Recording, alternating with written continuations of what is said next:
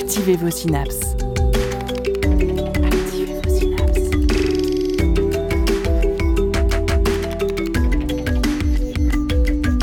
Poussez la porte du labo des savoirs et entrez dans un monde de science et d'expérience. C'est le labo des savoirs. Le mois de décembre est arrivé au son des grelots, apportant avec lui guirlandes de lumière, vin chaud, chansons entêtantes et pulls très moches. Noël et sa magie est bien là, alimenté par un capitalisme décapant et une empreinte carbone toujours plus lourde.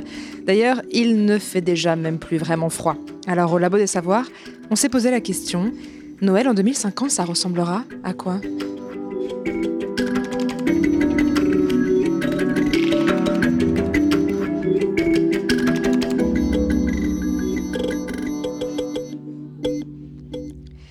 Êtes bien à l'écoute du Labo des Savoirs. Et comme chaque année, les chroniqueurs et chroniqueuses de l'émission se sont regroupés pour une spéciale Noël. Et nous enregistrons cette émission au bar La Maison Café de Nantes.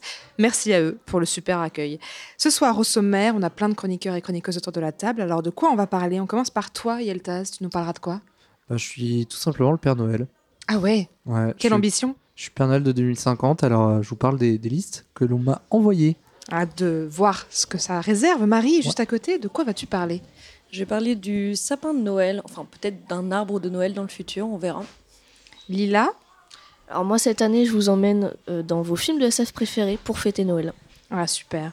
Et Julie, quel sera ton sujet de chronique du jour? Un peu moins rigolo, moi je parle des transports et de la manière dont on se rend euh, dans notre famille pour les fêtes de fin d'année. Moins rigolo, mais très important quand même. Et Jérémy nous fera un petit tuto neige artificielle en fin d'émission. Tu aimes les sciences et tu cherches un bon prétexte pour aller rencontrer celles et ceux qui la font? Tu as envie d'écrire et de prendre le micro pour parler de science, de toutes les sciences? Nous sommes à ta recherche. Le Labo des Savoirs recrute des étudiants et des étudiantes pour renforcer son équipe. Pousse les portes du labo et rejoins-nous. Alors avant d'imaginer 2050, on a pris un petit peu d'élan. On va revenir en arrière avec cette archive de l'INA qui date de 1980, donc il y a 43 ans, où on demandait aux enfants ce que c'est Noël pour eux. Dis-moi, Guénaël, est-ce que tu saurais me raconter l'histoire de Noël? Ben oui. Noël, c'est en décembre, quand il neige. Et puis, il y a un jour qui vient où on prépare nos petits souliers, où, où on attend notre famille, où on fait le repas, on mange, et après on va devant la cheminée, on voit tous les jouets. C'est seulement ça, Noël? Et puis c'est aussi une grande fête, La fête de quoi? La fête du Père Noël. Son anniversaire Voilà pour ce superbe extrait trop mignon de Lina. Noël, c'est donc en décembre quand il y a de la neige, en tout cas en 1980. Alors en 2050, est-ce qu'il y aura encore de la neige? L'objectif affiché était de limiter le réchauffement climatique à plus 1,5 degré d'ici 2050, mais alors bon, les analyses plus récentes du GIEC tablent désormais sur 1,5 degré d'augmentation dès 2030. Donc peut-être que Noël tel qu'on le connaît, il risque de changer sacrément de visage, notamment côté sapin.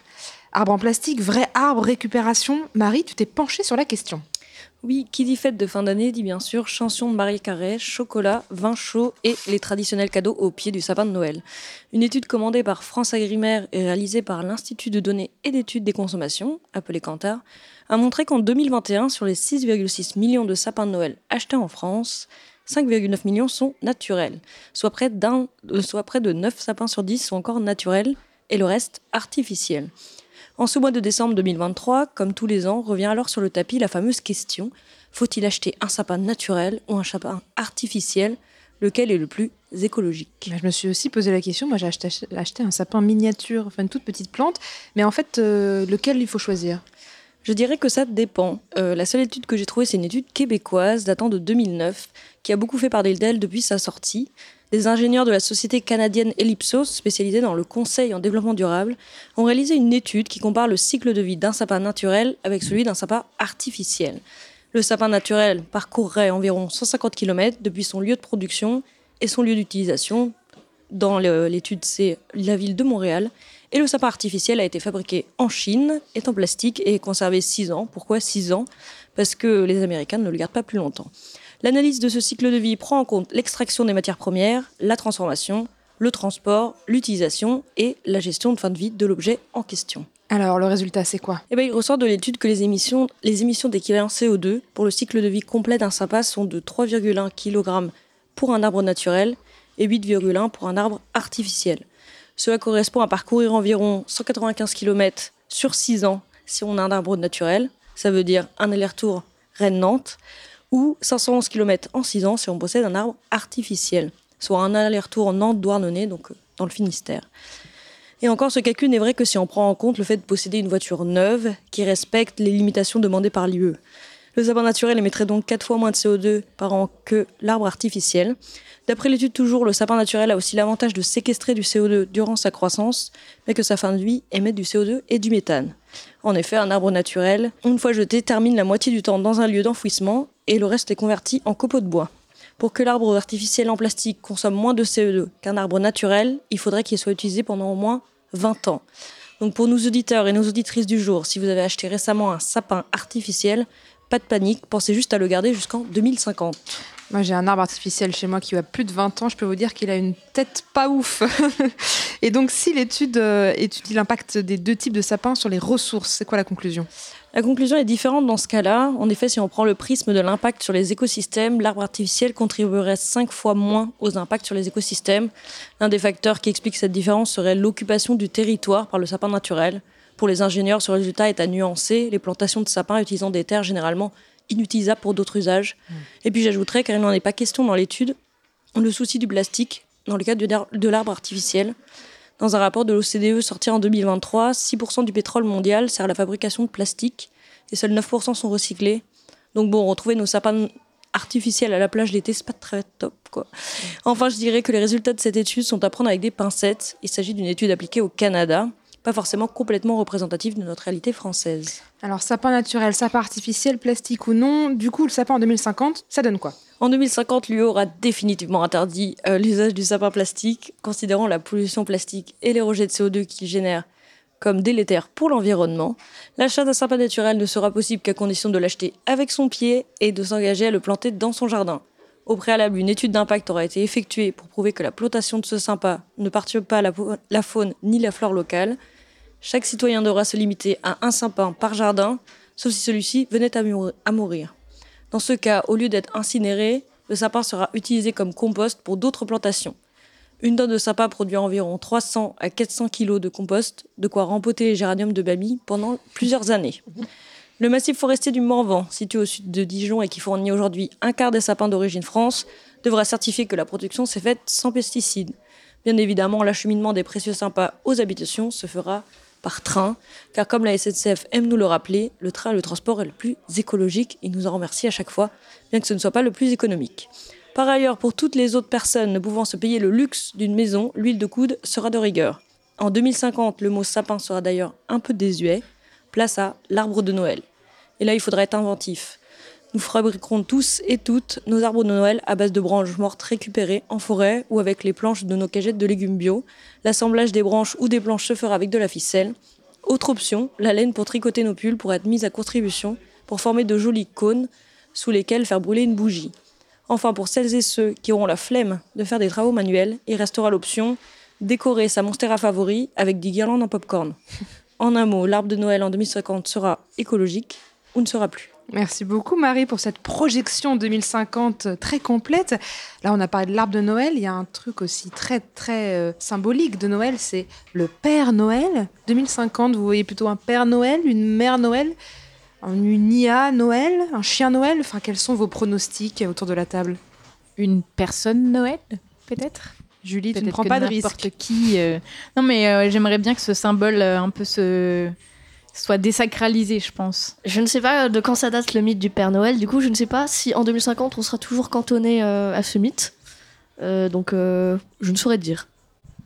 Est-ce que d'autres avis sur ce Père Noël, Marie? Tu verrais encore un vieux monsieur barbu en rouge et, et blanc?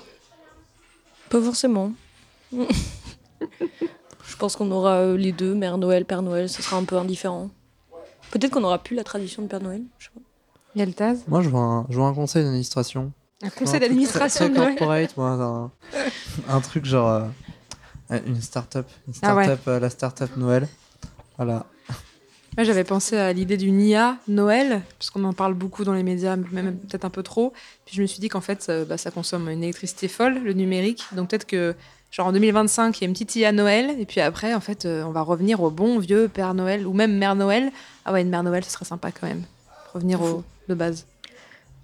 Ou alors on peut faire un peu comme les systèmes judiciaires euh, qui tirent au sort du coup des citoyens et des citoyennes pour participer euh, dans, les, dans les tribunaux. Et du coup là, ça serait certaines personnes qui seraient tirées au sort pour faire euh, la personne Noël, on va dire, et distribuer tout ça, ou j'en sais rien. Bien, la convention citoyenne de Noël. ah ouais. Ah bah, hâte de voir ça. Ah, Le Grenelle de Noël. le numéro vert de Noël. Excusez-moi. Yelda, c'est parti. En tout cas, en attendant que cette réalité arrive, euh, on, a, on peut toujours se plonger dans d'autres univers et d'autres réalités. Et là, tu es notre spécialiste science-fiction. hein, depuis le début de l'année, tu nous fais des super chroniques. Et là, tu as imaginé comment certains personnages de SF pourraient passer Noël. Et oui, alors chers auditeurs, Noël approche à grands pas, déjà plus qu'une semaine avant le réveillon. La dinde, les cadeaux et les réflexions gênantes de votre tonton de droite. Aujourd'hui, je vous emmène dans un univers parallèle où les frontières entre réalité et fiction s'estompent et où les étoiles brillent plus fort. Imaginez un peu un Noël futuriste où les personnages emblématiques de la science-fiction se réunissent pour célébrer les fêtes de Noël. Alors, euh, Ouais, la plupart des histoires de science-fiction, c'est pas un avenir très très non plus, quoi. Enfin, il y a peu de chances que dans Terminator ou Blade Runner, on prenne le temps de s'échanger des petits cadeaux sous le sapin. Et pourquoi pas? Il faut être positif dans la vie. Euh, en ces temps troublés où je n'ai pas de travail et donc beaucoup de temps libre, il m'arrive de complètement dissocier et d'imaginer des scénarios n'ayant aucun sens avec mes héros préférés. Donc c'était pas très compliqué pour moi de faire cette chronique. Alors imaginez euh, Del Spooner de iRobot, joué par Will Smith, enterrer la hache de guerre avec les androïdes dont il se méfie tant et fêter euh, le réveillon avec Sonny, l'androïde un peu défectueux. Je les imagine déjà déguster un bon repas de Noël, champagne et dinde de Noël pour Spooner, samplon 95 pour Sony parce que c'est un robot. Tandis que l'intelligence artificielle Vicky chante All I Want for Christmas is You de Maria Carey au lieu de prendre l'humanité en otage. J'imagine Spike, Jet, Jet, Valentine de Cowboy Bebop euh, s'échangeant des cadeaux piqués dans des cargaisons de convoyeurs. Valentine qui s'imagine déjà revendre ses cadeaux pour tout claquer dans les paris. Spike ayant, enf- ayant enfin l'occasion de manger un vrai repas et pas les rations de bord du vaisseau. Je, Jet qui se fait offrir un énième bonsaï, tandis que Ed s'amuse à hacker et détourner l'arrivée d'électricité d'un casino du coin pour illuminer les décorations du bebop. À bord du Millennium Falcon, on a Han Solo et Chewbacca qui s'activent pour décorer l'arbre de Noël avec des lumières hyperspatiales. Princesse Leia apporte une touche de raffinement avec des guirlandes aux couleurs de la rébellion, tandis que Luke Skywalker ajuste les décorations avec l'aide de la force. C3PO et R2D2, les fidèles compagnons, assurent l'ambiance musicale avec des mélodies interstellaires. Et enfin, mon petit favori. De l'autre côté de la galaxie, le Doctor Who, accompagné de ses différentes incarnations, se joint à la fête avec son TARDIS, transformé en atelier de cadeaux temporels. Les Daleks et les Cybermen, pour l'occasion, déposent leurs armes et participent à des danses endiablées. Alors, en cette nuit interstellaire, les frontières entre les mondes imaginaires s'estompent, laissant place à une galaxie de joie, d'amour, d'unité. Les héros de la science-fiction, habitués à affronter euh, les situations les plus catastrophiques qui soient, découvrent la lumière chaleureuse de Noël. Et oui, même moi, je peux être positive. Joyeux Noël à tous, rematez vos classiques et profitez bien du réveillon. Merci, là, ça nous a transporté si loin cette chronique. J'ai beaucoup aimé. Les, les regards sont un peu rêveurs autour de la table. Alors, on a parlé de plein de choses et là, on a imaginé tout le monde au pied du sapin, dans un vaisseau spatial ou pas. Souvent, au pied du sapin, en tout cas à la table de Noël, il y a des familles qui se réunissent pour les repas de Noël, pour le meilleur ou pour le pire.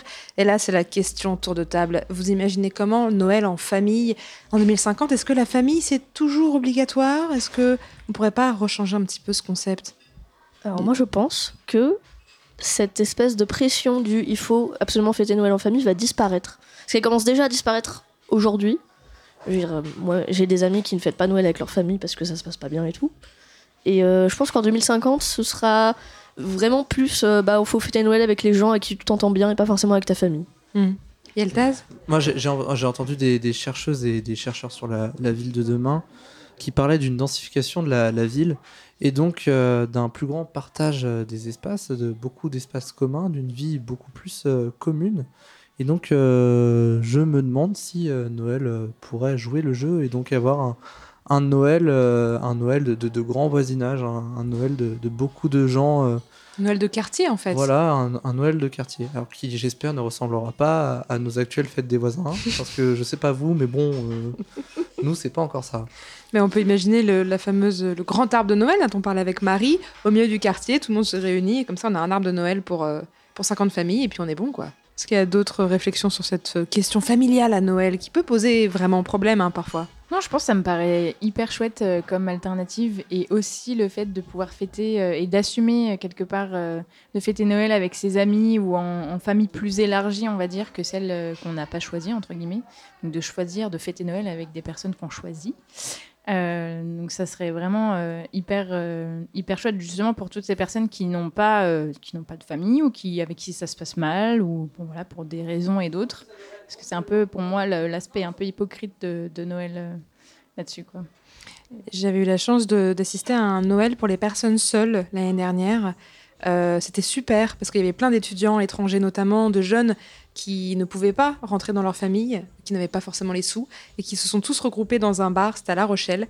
Et c'était génial et je sais qu'il y a plein d'initiatives qui naissent comme ça. Alors si vous passez Noël seul et que c'est pas quelque chose que vous souhaitez, n'hésitez pas à regarder euh, les initiatives autour de, votre ville. Peut-être qu'il y a des choses qui se passent et que vous pouvez être avec des gens euh, à découvrir pour Noël. En attendant, on va écouter À travers la nuit de Bobs et Tikla et on revient juste après pour parler Noël et science.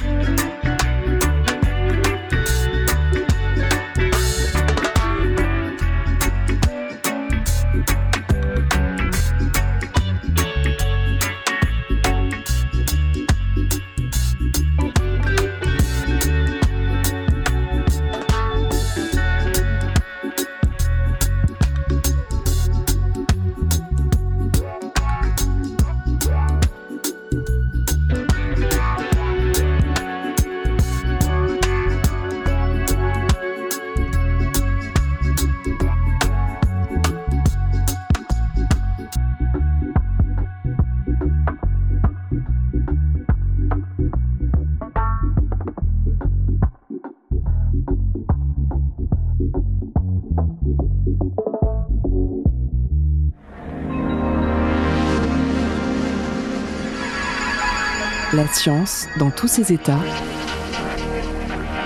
Au labo des savoirs.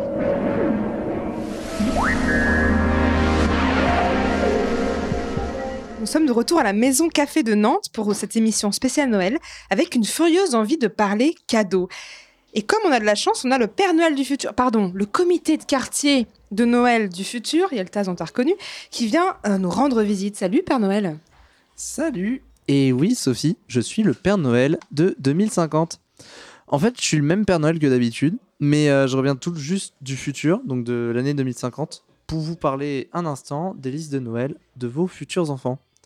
Car si leurs aspirations témoignent de leur futur, elles nous disent également ce que le passé n'a pas été. Alors, Père Noël, comité de quartier, Mère Noël, tout ce que tu veux, que veut un enfant de 2050 Eh bien, tout d'abord, on retrouve encore dans les listes de nombreux jeux et jouets intemporels, comme euh, des livres, des jeux de société, des puzzles, ou bien euh, des, jouets pour imiter les parents, comme euh, des poupées, des cuisines, des établis. Mais justement, s'il y a bien quelque chose qui change là-dessus, c'est que chaque enfant ose demander ce qu'il ou elle veut. Et chaque jouet est ainsi un objet à la fois pour les garçons et pour les filles, sans distinction. J'ai notamment pu me procurer les célèbres catalogues de Noël de 2050 et je n'ai retrouvé aucun élément à l'intérieur qui puisse genrer les jouets. En tout cas, les listes ont fait leur transition numérique. Et je ne parle pas des nombreuses listes que j'ai pu recevoir sur WhatsApp, mais bien de la demande grandissante euh, de jeux vidéo, d'appareils électroniques, euh, et ainsi de suite. Alors que disent ces listes de notre nouveau mode de vie? En plus de s'adapter à un monde plus égalitaire, au moins sociétalement parlant, les listes de Noël que j'ai pu recevoir en 2050 montrent une adaptation à un monde plus collectif. La densification des villes ayant amené à plus de partage de nos espaces de vie, les enfants se montrent donc plus solidaires, ce qui a encouragé certains et certaines à m'envoyer des listes communes. Donc ils ou elles demandent les mêmes cadeaux dans le but de pouvoir les partager entre eux. Mais ces listes de Noël peuvent également en dire long euh, concernant les modes de transport de nos enfants en 2050. Ainsi, de nombreux enfants m'ont commandé un vélo pour Noël. Ce n'est pas un hasard. Les villes de 2050 ont arrêté de se structurer autour de la voiture individuelle, en favorisant donc d'autres types de véhicules, ce qui rend la chaussée plus sûre pour donner ses premiers coups de pédale. Ça rend tellement optimiste. J'adore cette chronique. Donc finalement, les enfants en 2050, ils vivent dans l'air du temps. Pas tous. J'ai bien l'impression, euh, parce que certains et certaines me font des requêtes un petit peu plus spéciales. Hakim, un, un jeune allemand de, de 7 ans, n'a pas souhaité euh, me faire de demandes matérielles. Après avoir vu sur la télé de ses parents une retransmission du conflit israélo-palestinien sur le canal 24 de Bolloré TV+, il a préféré me demander la, fin de la guerre dans le monde. Euh, Adélaïde, elle, m'a m'a demandé la, la fin des hydrocarbures. Il faut dire que la COP28 l'avait programmée pour, pour 2050, mais ça c'était avant que la COP33, euh, celle de Dubaï, ils l'ont refaite, euh, l'annule pour euh, programmer la fin des hydrocarbures plutôt à 2070. Bon, bah, elle attendra 20 ans. Il, il y a d'autres enfants pour Noël, pour qui Noël n'est pas un jeu. Enelé, 8 ans, des Tuvalu, me demande une maison en Australie pour fuir la, la montée des eaux qui menace de plus en plus son pays. Et il n'est pas le seul, puisque j'ai reçu une demande similaire de Roa, une jeune soudanaise de 6 ans. Elle cherche également une autre maison, mais dans un pays plus frais, là où sa région, euh, à elle, devient invivable. Euh, sécheresse après sécheresse. Malheureusement, je, je suis que le Père Noël. J'espère que j'espère donc que l'ONU pourra exaucer ses vœux. Merci Elta, ça partait si bien. Et ça a fini, on est tous déprimés maintenant. Oui, mais je, je suis que le Père Noël, moi. Je... Mais c'est vrai, tu fais ce que tu peux, euh, Père Noël de quartier, de Oui. Mère Noël. Je, sais je plus suis que le Père dit. Noël de Saint-Sébastien-sur-Loire. Ouais. Mais et quel Père Noël tu fais? En tout cas, merci pour ces listes. Alors, vous nous écoutez peut-être depuis votre voiture, votre wagon de train, votre vélo électrique ou votre traîneau volant tiré par des rennes s'ils n'ont pas disparu. Euh, c'est vrai que pour rejoindre la famille et les amis à Noël, les moyens de transport sont de sortie. Julie, toi, tu as essayé d'imaginer comment on pourrait se rendre au dîner de Noël en 2050. Et oui, moi j'ai décidé de parler des transports pendant les fêtes, car récemment j'ai pu regarder ma rétrospective de mes trajets en train. Résultat, en 2023, j'ai passé quasi 70 000 km dans les trains de la SNCF, soit un peu plus de 6 000 km par mois en moyenne. Je ne sais pas ce que ça représente en termes d'heures, mais on peut dire que je suis une usagère assidue du service. À vol d'oiseau, ça fait l'équivalent de 14 allers-retours entre Nantes et le pôle Nord pour rester dans la thématique du jour. Franchement, bravo. Et du coup, en parlant de distance, est-ce que vous avez une idée de quelle est la distance moyenne parcourue par les ménages en France pour les fêtes de fin d'année? Jouons au juste prix version distance. C'est à vous autour de la table. Une idée, Marie? 400, 500 km peut-être? Allez, il faut faire les deux familles et. Euh... 500 les trucs qui km sont un pour peu Marie. loin, qui habitent à Paris, qui vont en Bretagne et puis qui passent par. Je sais pas. Alors là, j'en ai aucune idée. Je dirais pareil, ça- 500, je dirais 600 km. C'est beaucoup, hein Moi, moi, j'ai la chance d'être à zéro, donc euh, voilà, je, je suis pas représentatif et j'ai du mal à m'imaginer euh, ce que peuvent Pareil. vivre d'autres personnes. Ça fait Bah, en, faisant la moyenne entre 500 et 0, on doit arriver à 250. Hein. Ouais.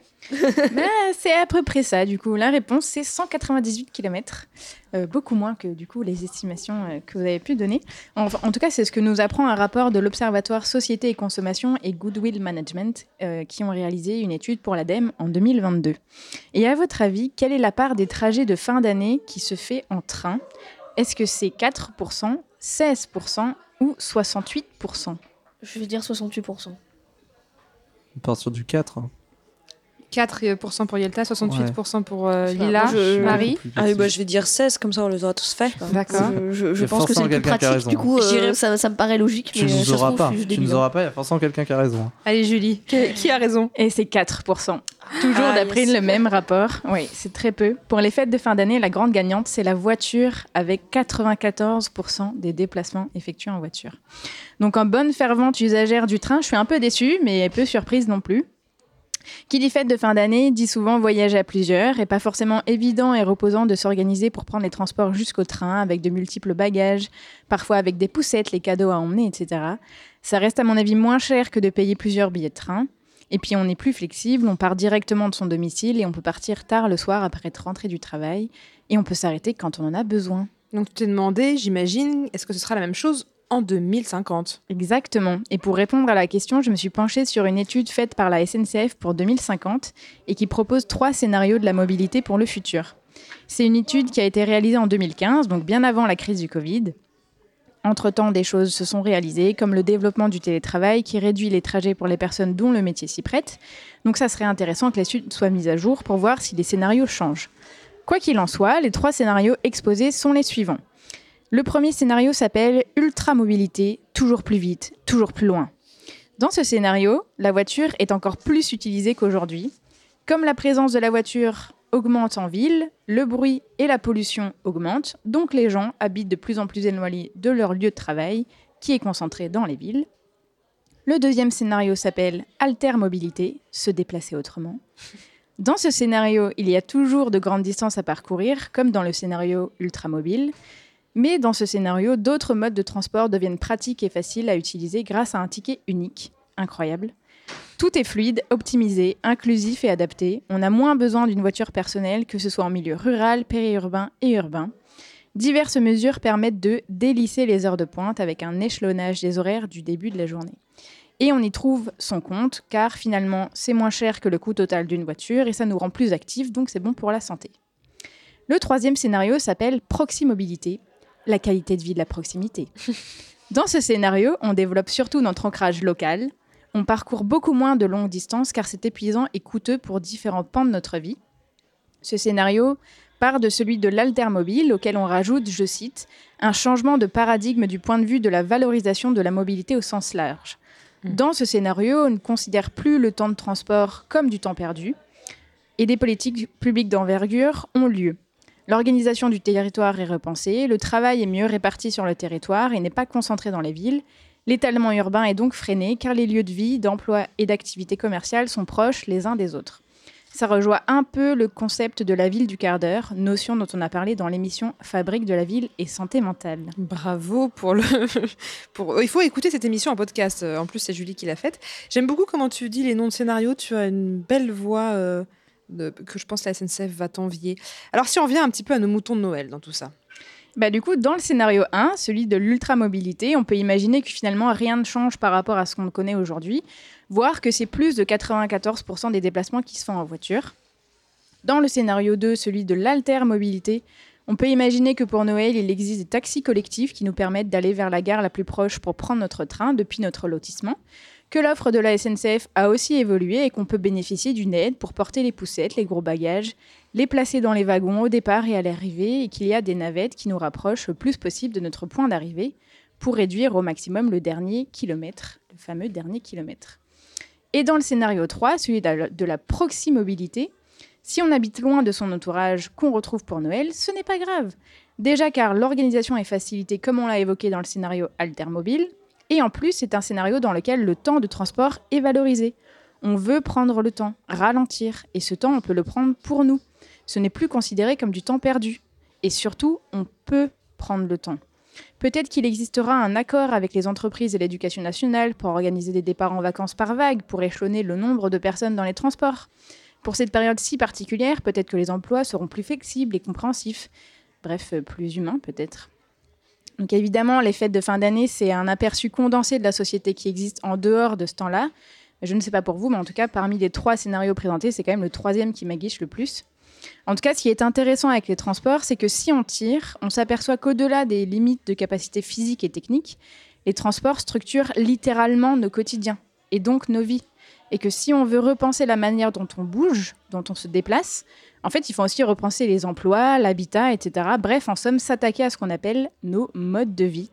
D'ailleurs, à ce qu'il paraît, il est là le secret pour réussir à nous adapter aux futures conséquences climatiques. Julie, tu révèles des secrets là. Ah, c'est terrible. C'est terrible. Tout le monde va savoir qu'il faut Ça repenser nos modes de vie. En va tout pas cas, s'en remettre. On a appris plein de choses. On va y réfléchir pendant Sunday Morning de Réservoir et on revient juste après.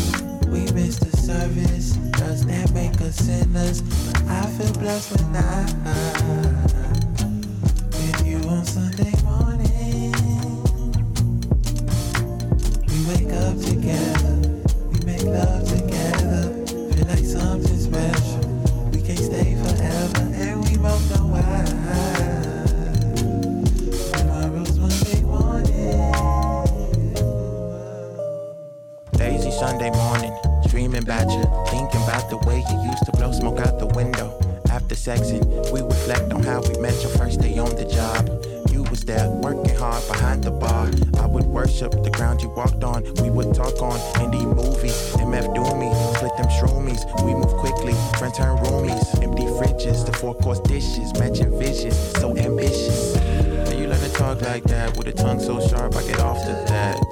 Where you learn to walk like that with a trunk so full you can hurt your back.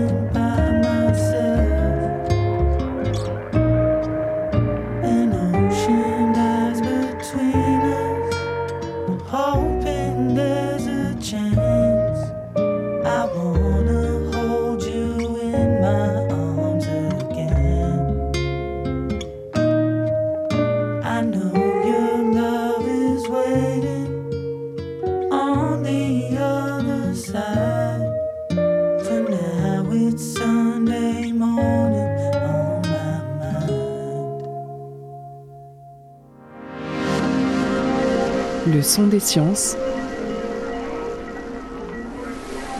au labo des savoirs.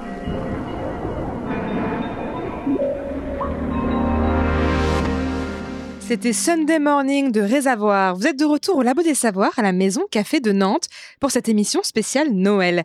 On en a parlé en début d'émission en entendant les archives de l'INA. Quand on pense à Noël, on pense souvent à de la neige et à de beaux flocons blancs. Si tous les espoirs n'ont pas encore fondu pour sauver la neige en 2050, certaines personnes ont préféré se tourner vers des alternatives, comme la neige artificielle. Jérémy, tu t'es justement plongé dans le sujet. Alors plus précisément, c'est Victoria Barton, rédactrice scientifique pour Wiley, qui a mené l'enquête dans un article intitulé Faking It, The Science of Artificial Snow. Cet article a beau être rédigé en 2016, la crainte de devoir recourir à des technologies de production de neige artificielle est déjà bien prégnante. En cause, la nostalgie des hivers blancs en Europe, donnant la frousse aux stations de ski, notamment dans les Alpes. Cette quête de neige artificielle ne date pas d'hier. C'est dans l'équipe du physicien japonais Ukishiro Nakaya que furent synthétisés les premiers flocons en laboratoire en 1936. Cette prouesse doit beaucoup à une machine qui tente d'approcher les conditions de température et d'humidité semblables aux nuages. Elle est surtout liée à un ingrédient mystère qui permet d'initier la réaction, le germe du flocon. Dans les nuages, il s'agit de poussière en suspension. En labo, ce furent des poils de fourrure de lapin. Victoria Barton nous apprend ensuite que les premiers canons à neige ont été mis au point un peu par hasard. Cette invention est attribuée à un chercheur canadien, Ray Ringer, qui étudiait originellement la formation d'une sorte de givre sur les moteurs d'avion. En tentant de reproduire ce phénomène avec des collègues, ils virent en sortie du moteur un nuage d'air glacé accompagné de quelques flocons. Après plusieurs transformations, les premiers canons à neige comparables aux machines contemporaines furent brevetés en 1961. À l'heure actuelle, deux types de machines sont couramment utilisées. Les lances, constituées d'un long tube en aluminium où l'eau se transforme en neige après avoir subi des modifications de température et de pression, et les canons, sorte de grands ventilateurs qui vont permettre des modifications analogues sur un espace plus condensé du fait de la haute puissance électrique mise en jeu. Alors rappelez-vous, hein, la plupart de ces dispositifs ne sont pas grand-chose sans l'ingrédient mystère, le germe de flocons de neige. Les machines sur les pistes n'utilisent pas de poils de lapin, mais d'additifs tels le Snowmax. Alors je me dis que ça pourrait tout à fait donner une série Marvel, mais la réalité va vous surprendre, il s'agit de bactéries surgelées. Alors Stomax n'a rien à voir avec d'éventuelles ruptures de la chaîne du froid dans votre supermarché favori, il renferme des protéines produites par ces bactéries ayant un rôle clé dans l'agencement des molécules pour former des cristaux de neige. L'utilisation de ces additifs n'est pas sans risque. Des inquiétudes ont émergé du fait d'un potentiel caractère fongicide de ces bactéries qui persistent après pulvérisation ce qui, vous vous en doutez, perturberait pas mal les écosystèmes alentours. Dans les deux cas, les conditions météo et notamment la température extérieure jouent beaucoup sur la productivité. Alors comment faire en 2050 lorsque les températures auront encore grimpé? Les labos semblent fourmiller d'idées pour améliorer les conditions de fonctionnement tout en visant la réduction de la quantité d'énergie consommée. Des canons mettant l'eau sous vide, l'ajout de germes directement dans les nuages pour faciliter les chutes, ou encore la production artificielle de nuages. Alors tout ceci permettra-t-il de maintenir le fonctionnement actuel des stations? Beaucoup de chemin a été parcouru depuis 36 pour comprendre la magie derrière la formation des flocons de neige, ce qui permet aujourd'hui à de nombreuses stations de pouvoir proposer des pistes bien blanches, même en cas de temps trop clément, mais à quel prix? La consommation d'énergie et d'eau associée reste importante, notamment dans un contexte de raréfaction. Alors, est-ce qu'on aura des bassines et des retenues d'eau euh, qui auront fleuri un peu partout dans les montagnes en 2050 pour permettre le maintien de ce modèle?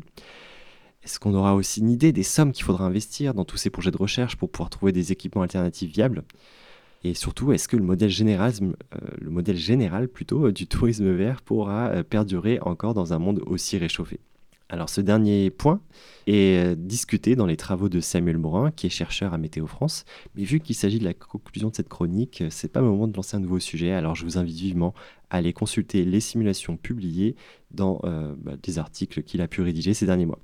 Une chose est sûre, en 2050, la neige sur laquelle certaines personnes voudront à tout prix skier aura peu de chances de tomber spontanément et gratuitement du ciel.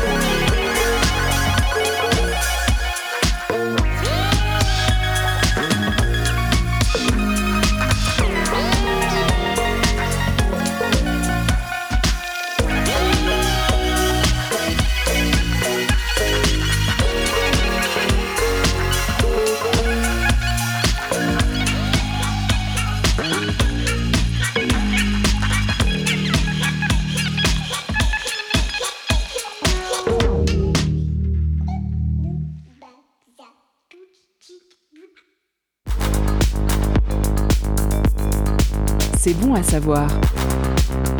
C'est bon de savoir.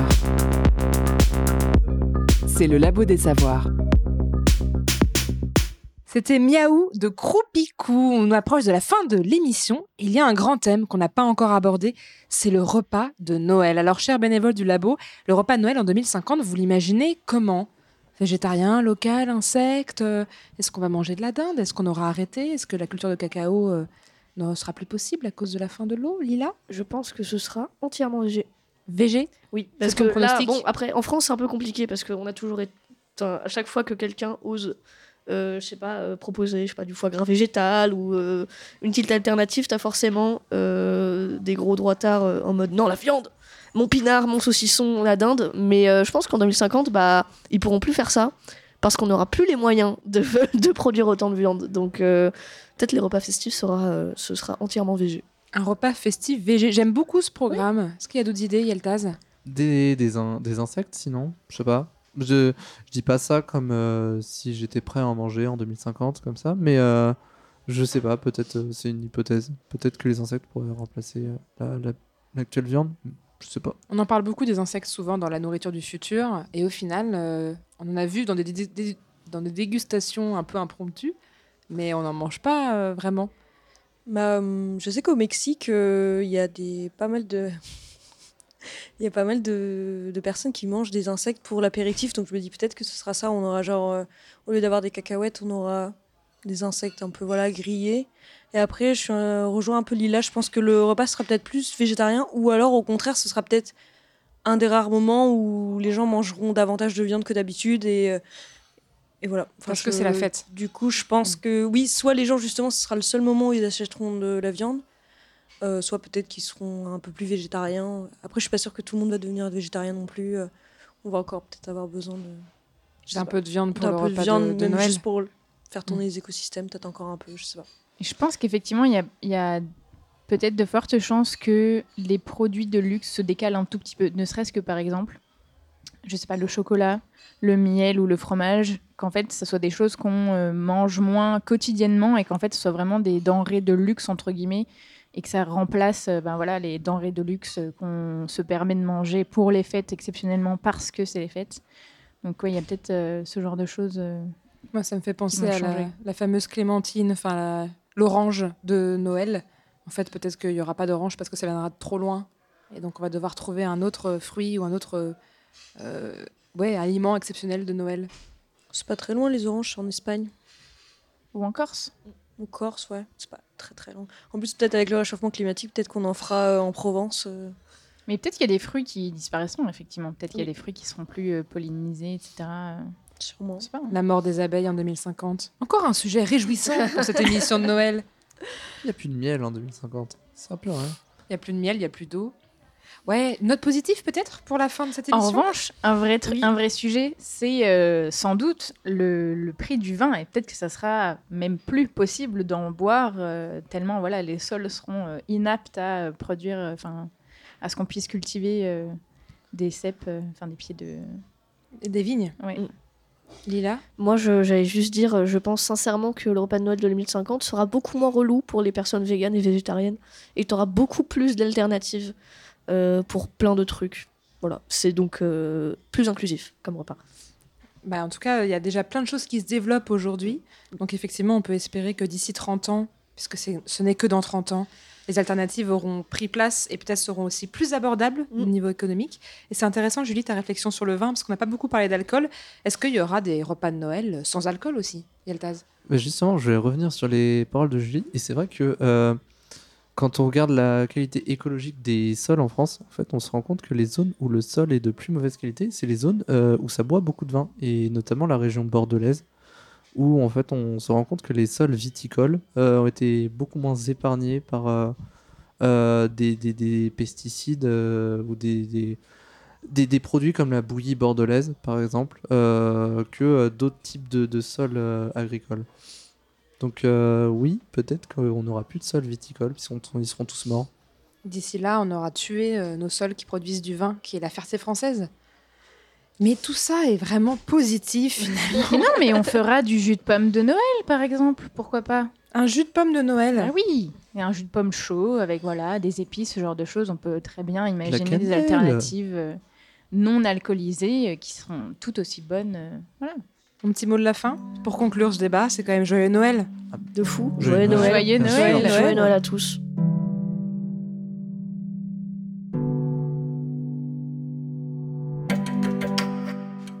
Merci aux chroniqueuses et chroniqueurs du jour, Jérémy, Julie, Yeltaz, Lila et Marie. Merci à Dounia à la réalisation et à la Maison Café de Nantes pour nous avoir accueillis dans son grenier. C'était génial. Merci à vous de nous avoir écoutés aujourd'hui au Labo des Savoirs. Vous pouvez retrouver toutes nos émissions et nos podcasts pendant les vacances, c'est l'occasion sur toutes les plateformes de podcast. Passez de très bonnes fêtes, prenez soin de vous et on se retrouve en 2024 pour de nouvelles émissions avec toute l'équipe du Labo des Savoirs.